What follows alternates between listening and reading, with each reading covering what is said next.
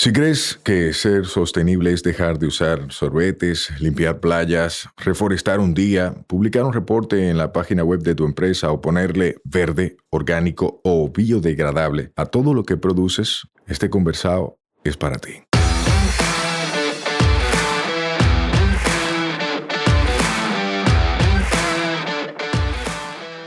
Hola, somos Mibisai, los motores detrás de Tinglar y una vaina verde, y hoy vamos a tener un conversado sostenible. En cada conversado sostenible te ayudaremos a romper paradigmas y te compartiremos alternativas y herramientas para que acciones ya, sin excusas.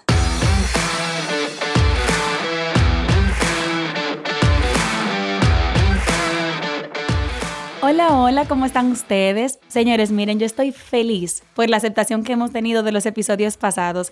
Yo sé que ustedes nos han dicho muchísimas veces que tenemos invitados de lujo y es así. Y hoy no es la excepción. Hoy tenemos en cabina aquí en nuestra casita en M33 a Rosa Rijo. Mucha gente la conoce por diferentes roles institucionales, corporativos, ahora un poquito desde el Estado, como académica, porque es maestra, pero hoy yo quiero empezar conociendo a la Rosa ser humano. Rosa, bienvenida. Hola, Sayuri, ¿cómo estás? Gracias por invitarme. Gracias a ti por dedicarme este tiempecito de tu apretada agenda para compartir vainas con nosotros. Siempre hay tiempo y más para ti. Gracias. Rosa, ¿cómo tú te describirías como ser humano? Eh, así como en lo personal. así como... Bueno, mira, una persona con mucha pasión en lo que hace, normalmente trato de, poner ese corazón en todo lo que voy haciendo. Una persona muy social, eh, muy sensible, e incluso el tema en el que me he desarrollado ha creado como ese, ese propósito de vida que tengo. Y creo que esas son las características más, más fuertes que puedo reflejar. Eh, aún así, eh, soy constante, una persona con mucha perseverancia, enfoque, y trato de ser organizado. Señores, miren, yo conozco a Rosa. Rosa, ¿cómo yo te conozco? Pero déjame acordar el primer acercamiento. Yo no me acuerdo el primer acercamiento, ¿cómo fue?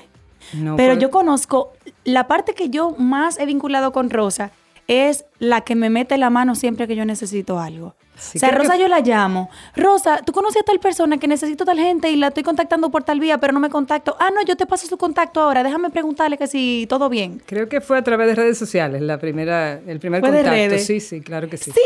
Sí, ya me acordé. Fue de redes. Señores, yo volvía de mi maestría en España en desarrollo sostenible y yo Tigre al fin quería investigar cómo está el mercado dominicano y yo de freca por LinkedIn le escribí a Rosa sin conocerla. Hola Rosa, ¿cómo estás? Veo que tú eres uno de los referentes en responsabilidad social en el país. Porfa, cuéntame cómo está el mercado, cómo andan los rangos salariales, eh, cómo ves el desarrollo. Y Rosa tomó su tiempo para responderme ese mensaje. Sabes que como tengo esa vocación de docente, porque digo que es vocación, eh, cuando a mí me abordan a través de las redes, principalmente LinkedIn, que es una de las que más utilizo, siempre contesto porque creo que, las nuevas generaciones necesitan esa, esa referencia para poder actuar y, ser esa voz de alerta, que es lo que andamos buscando, gente que actúen y que, y que guíen a otros que vienen también detrás. Y gracias por responderme ese mensaje, porque ahí se creó una bonita relación que ya luego se fue desarrollando.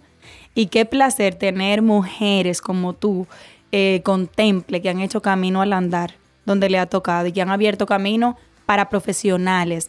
No para mujeres que necesitan una cuota y un número, no, para mujeres profesionales en su área, que además de buenas eh, a nivel técnico, a nivel de conocimientos, apasionadas para hacer lo mejor que excelente. Y tú eres una de esas, definitivamente. Gracias. Así que gracias. Rosa, ¿qué fue lo que tú estudiaste? Bueno, mi carrera base es publicidad, o sea, comunicación publicitaria.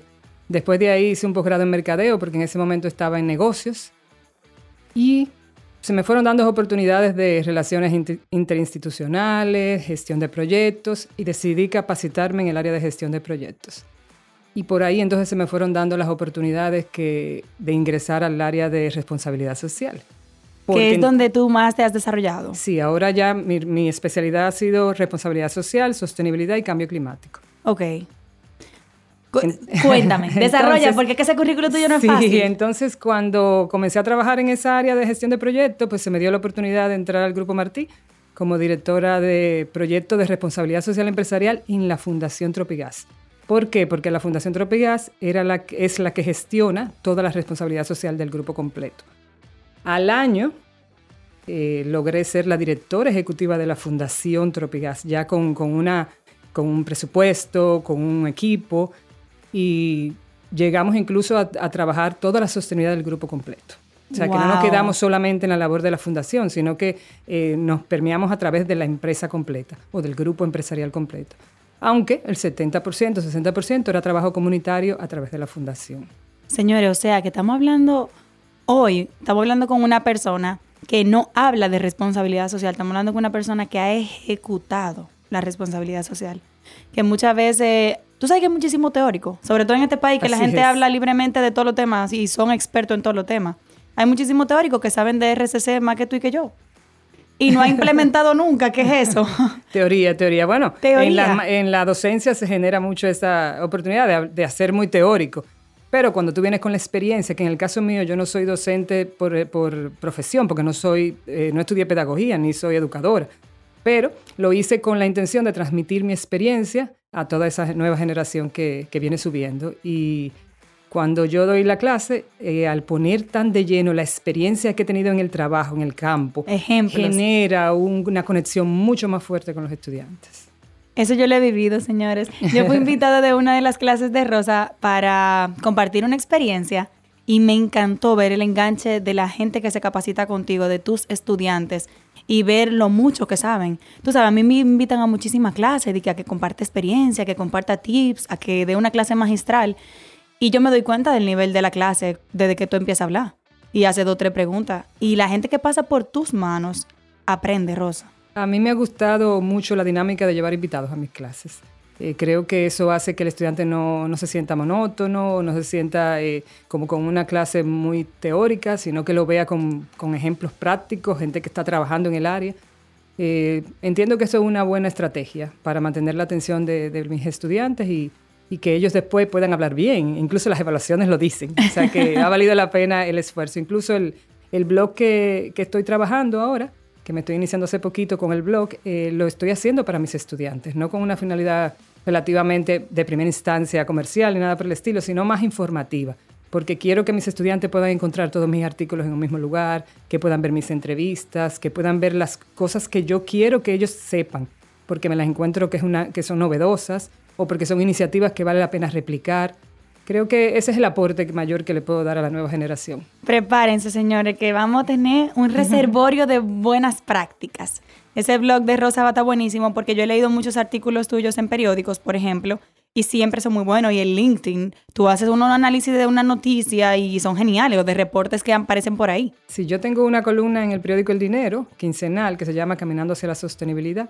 Y en LinkedIn yo no solamente comparto mi columna, también me gusta buscar artículos que estén tocando el tema. Yo trabajo con, con muchas alertas y eso, y me entero de todo lo que está pasando con la intención de dar un aporte personal de eso que están hablando, o si no, por lo menos sacarlos como unos bullets, como unos eh, mensajes claves que tiene ese artículo, para que si esa persona no quiere profundizar, pues como quiera se lleve un mensaje. Se entere. Eh, es, excelente seguir a Rosa. A los que están escuchando, les recomiendo muchísimo, si utilizan la plataforma LinkedIn sobre todo, seguir a Rosa Rijo, porque de verdad que si te interesa el mundo de la sostenibilidad, del cambio climático, de la responsabilidad social corporativa, Rosa siempre comparte mucha información muy que agrega mucho valor, podría decir. Incluso ahora yo fui mentora en el Climate Reality Project de América Latina. Fue una experiencia espectacular. Yo había hecho el entrenamiento en el 2018 pero, ahora tuve la oportunidad de ser mentora y, e incluso escribí un artículo solamente de eso, de la experiencia de impulsar nuevos líderes climáticos. Y ahora tengo mucha gente siguiéndome, incluso soy eh, la administradora del grupo de WhatsApp del, del, Climate Reality Project en República Dominicana. Wow. Y, tengo mucha gente que quiere, que tiene mucha sed de aprender y de, y de hacer. Entonces, qué mejor oportunidad para mí que, que darle información, mantenerlos activos y con interés, interés en, en accionar. O sea que tú me hablaste ahorita de que tú estabas en un grupo empresarial grande, porque es grande en este país, en el sector privado, liderando una, un esfuerzo, un brazo del grupo que era la fundación en responsabilidad social corporativa. Pero luego, ¿qué transiciones han habido? Mm, sí, bueno, en la nueva gestión, en, en agosto, septiembre del año pasado, pues pasé a ser parte del Ministerio de la Presidencia. Estoy actualmente como asesor de desarrollo sostenible, asignada al Viceministerio de Desarrollo Social. Asesor, o sea, tú tienes un rol técnico, dentro de la gestión. Sí, inicialmente yo entré con la intención de apoyar todo lo relacionado a la Comisión Osama Isabela y a la, a la Comisión del Vertedero de Duquesa, porque ya en la fundación eh, yo estaba trabajando a favor del medio ambiente y eran las experiencias que más tenía porque el programa principal de la Fundación Trópicas había sido en la ribera de los ríos Osama y con el saneamiento del río Osama en particular. Pero mi posición comenzó a dar un giro y actualmente estoy apoyando en todos los proyectos, programas que tiene el Viceministerio de Desarrollo Social. Y ya ahí hay mejora de calidad de vida, medio ambiente, alimentación, otros tipos de proyectos. Y estoy como punto focal para el Banco Mundial y el Programa de las Naciones Unidas eh, para el Desarrollo. Ay, pues ahora sí. Eso sí me gusta a mí. Mira, tú sabes que uno siempre piensa que todo el mundo en el sector privado es más eh, valorado y es más importante que esté en el sector privado porque como están enfocados en hacer dinero, de que, que le sacan mejor provecho a los profesionales.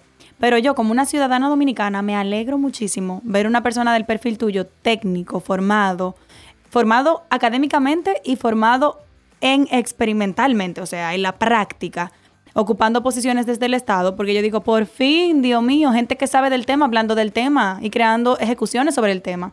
Porque si no, no avanzamos en políticas públicas ni en nada. A mí me ha gustado mucho la experiencia de estar en el Estado, eh, principalmente porque el alcance es diferente y estoy del otro lado de la moneda. A veces cuando estaba en el sector privado, uno ataca el Estado, a, veces critica, a veces dice cosas, pero no se da cuenta que cuando uno está de este lado, pues lo ve diferente. Y realmente para mí como profesional, tener una visión 360 es importante, porque en el futuro posiblemente eh, mis, próximas andanzas será ser consultora, independiente, cosas así, depende del tiempo que dure en el Estado. Eh, y eso pudiera, entiendo que me enriquece muchísimo, el tener una visión completa de lo que pudieran hacer las alianzas público-privadas, que es algo que cada día se fortalece más. Y entiendo que ese pudiera ser un fuerte interesante. Un fuerte interesantísimo. Para hablar de Proyecto Grande, habla con Rosa. Por la experiencia en ambos sectores y por el networking que te da trabajar en esos sectores a esos niveles. O sea, me parece una oportunidad genial que tú no te has quedado para ti sola. Porque tú con partes lo que vas aprendiendo en la academia, que es como que tu parte que toca todas las facetas de tu vida, porque esa parte siempre está ahí. Cuéntame qué es la academia para ti. Bueno, ser docente yo creo que es la mejor parte. Creo que eso es lo que voy a hacer durante mucho tiempo, no, tiene final. Eh, porque la verdad que entiendo que la educación es transversal, es necesaria y nosotros necesitamos aquí las empresas, los ciudadanos, el Estado, necesita instruirse más sobre este tema para poder entender, entenderlo y ser parte, con la intención de que cada día podamos integrar más esos componentes de sostenibilidad o de responsabilidad social en el modelo de negocio completo. Yo ahora estoy eh, eh, tratando de, incentivar a las empresas a que se capaciten en, proyectos que tengan que ver eh, o basado en la ISO 26000. El taller que estoy ahora impartiendo a nivel de empresas es eh, basado en la ISO 26000, para, para lograr que el líder moderno pueda hacer un balance entre la generación de valor y el impacto social y ambiental. Un, balance, una compensación para que entonces podamos ser sostenibles, que es lo que andamos buscando. Eso está genial, Rosa, y te felicito por ese esfuerzo, porque, por ejemplo, nosotros en Una Vaina Verde hemos impartido sobre esa norma que no es certificable, porque no es una ISO certificable como calidad, como seguridad y salud, como medio ambiente, por ejemplo, que son 9001, 14001, 18001, que ahora es 45000, pero es una norma de referencia de buenas prácticas. Me encanta. Se aplica bastante y te permite ver cómo puedes integrarlo.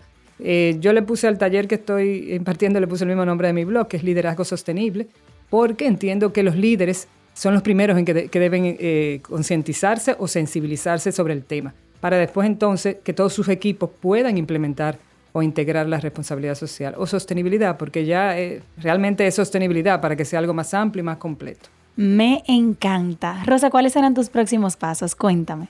Eh, bueno, el blog. Eh, sí, bueno, el, en caso del blog, fíjate que cuando vine aquí dije, ah, yo quiero tener un podcast en algún momento, entiendo que lo voy a hacer con algún tema interesante que pueda ser novedad.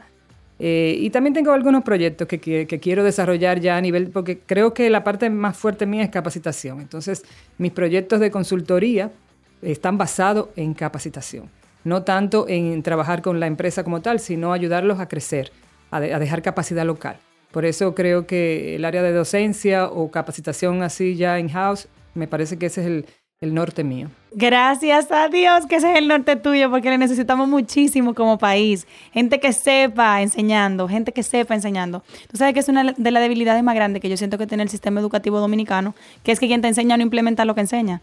Yo tenía muchísimos profesores en la universidad hablando médica de finanzas y andaban en el mismo carro público que yo. ¿Tú puedes creer? Increíble. Y déjame decirte que ahora yo tengo en UNIBE, UNIBE me ha dado mucha, mucho apoyo como docente. Estoy en taller, en diplomado, en grado, en maestría, estoy en todo. Y ahora me invitaron a ser parte del desarrollo de proyectos, o sea, de proyecto final, donde van a integrar la responsabilidad social como uno de los, de las, eh, de los focos del trabajo final. Y entonces tengo que acompañar un grupo de estudiantes en ese trabajo final para yo ver que lo vayan haciendo eh, con todos los lineamientos correctos. Y me pareció interesantísimo porque le están dando importancia a la responsabilidad social. Chulísimo. Enhorabuena para UNIBE por esa iniciativa. Rosa, para finalizar, voy a hacer algunas preguntas así como de papa caliente, personales. Rosa, ¿cuál es tu comida favorita? Mi comida favorita es el ceviche. El ceviche, me encanta el ceviche también. De todo tipo, porque hay muchos, ¿verdad? Ajá. Qué bueno. ¿Y cuál es tu música favorita para escuchar? Salsa. Salsa. Sí, yo soy tropical, totalmente tropical. ¿Y para bailar? Eh, también, o sea, eh, realmente yo la disfruto. Esa es una de las músicas que yo más disfruto. La música me mueve y y la disfruto bailando las dos. ¿Y tu hobby favorito cuál es? Bueno, yo soy eh, una persona de gimnasio, me gusta mucho. o sea, yo si duro dos días sin ir me siento culpable. Señores, ¿Rosa entrena diario? Sí, todos los días, incluso voy, voy cinco veces, pues, quizás seis, depende, pero voy casi todos los días. Y Rosa, tú no me has mencionado un hobby que yo veo mucho en las redes sociales. Tú andas calle arriba y calle abajo. Sí, realmente última, eh, me, ha, me ha tomado como, no sé, como he querido diferenciarme de muchas personas que están haciendo ahora en, este tiempo que están retraídos. Yo decidí salir, salir a conocer el país y estoy haciendo un turismo diferente. Eh, estoy yendo eh, a ver, eh, en este caso he ido a ver presas, he ido a ver cuevas, he estado en muchas iglesias. Estoy haciendo un turismo como, como raro. Diferente. sí, estoy bien. Bueno, estuve en algunas ruinas. Eh, me he, tratado de, disfrutar, de disfrutar la naturaleza, de disfrutar los espacios, quizás no yendo a las playas o a los ríos, que es lo que la mayoría de las personas van, sino haciéndolo de una manera diferente y sana. Y sana. Rosa, ¿qué consejo tú le darías a las mujeres como tú, profesionales, madre, que no hablamos de ese rol en detalle, pero eres madre de una preciosa igualita a ti? Dios mío. 20 años. 20 años, pero bella, Dios la bendiga. O sea, ¿cómo, ¿Qué consejo tú le darías a las mujeres como tú, que de repente tienen ese rol de madres profesionales con muchas responsabilidades, eh, para poder vivir a plenitud y disfrutar como disfrutas tú? Hacer un balance.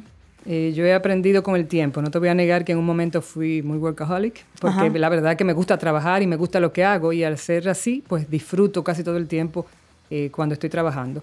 Pero he comenzado a hacer balance, a disfrutar más de mis espacios, de mi tiempo familiar, eh, y también de mi tiempo de trabajo, lo hago con mucho cariño y, e incluso ahora tengo muchas materias de, en la universidad, tengo cinco sesiones juntas y no lo veo como un sacrificio, lo veo como, como parte importante que pudiera eh, sumarme a mí y sumarle a muchas personas. Chulísimo. Pues Rosa, muchísimas gracias por darnos este espacio. De verdad que un placer tenerte en este conversado sostenible. Gracias a ti. Bye bye. Este podcast se graba en nuestra casa, M33. M33, somos de tu mundo y te entendemos. Nos escuchamos la próxima semana. Recuerda que esta vaina es todos los martes. Mientras tanto, nos vemos en las redes Mío Explorando y Sayuris Bonet. Un fuerte abrazo.